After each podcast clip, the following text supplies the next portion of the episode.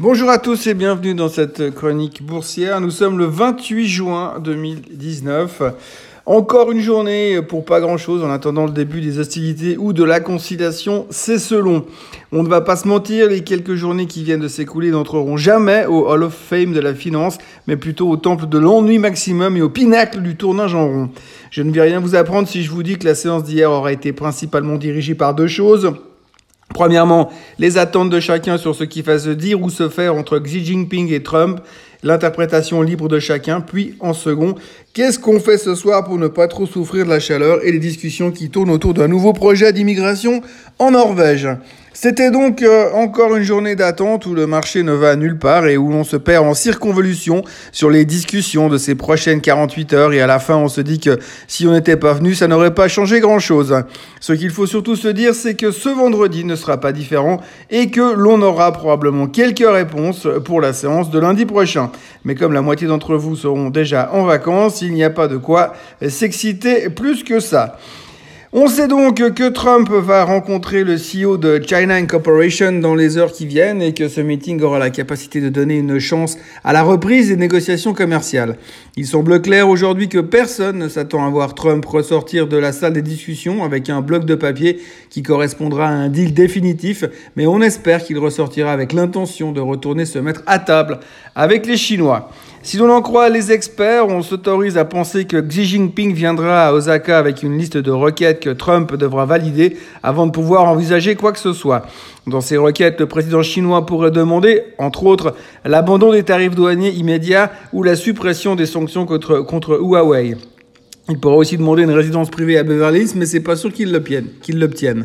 Quant à savoir si Trump sera enclin à accepter des conditions pareilles, rien n'est moins sûr. Le président, arrivé, le président américain semble être arrivé à Osaka de fort bonne humeur, puisqu'il a fait des compliments à tout le monde et se montre positif sur tous les sujets abordés ces dernières heures. Toujours est-il que sa capacité à arrondir les ongles avec, euh, avec Xi reste tout de même une grosse interrogation, sachant que Trump est capable du meilleur comme du pire et qu'il peut changer d'état d'esprit comme une casserole de lait qui est sur le feu. Pour autant que Trump ait un état d'esprit, à ce stade, la casserole semble quand même plus posée mentalement et intellectuellement.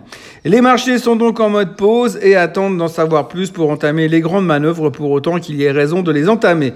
Je reste toujours intimement persuadé que Trump ne trouvera pas d'accord tant que Powell n'a pas baissé les taux, sinon tout ça n'aurait pas de sens. Kudlow, le conseiller économique de la Maison-Blanche, a encore estimé hier que la Fed était à bout touchant de baisser les taux. En résumé, un accord, non, une éventuelle possibilité de voir un retour des deux parties à la table des négociations, peut-être, et c'est tout l'enjeu de ce G20. On en reparlera lundi.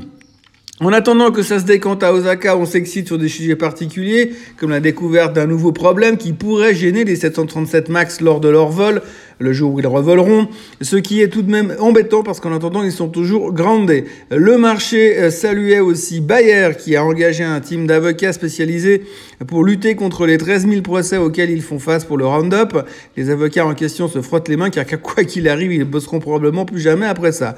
Et puis en Suisse, on tergiversait autour de l'équivalence boursière que l'Union européenne a décidé de ne pas reconduire. En gros, ça sera euh, plus compliqué pour les plateformes étrangères de traiter des actions suisses et cela va dans la lignée de l'Union européenne qui continue de mettre la pression sur la Suisse.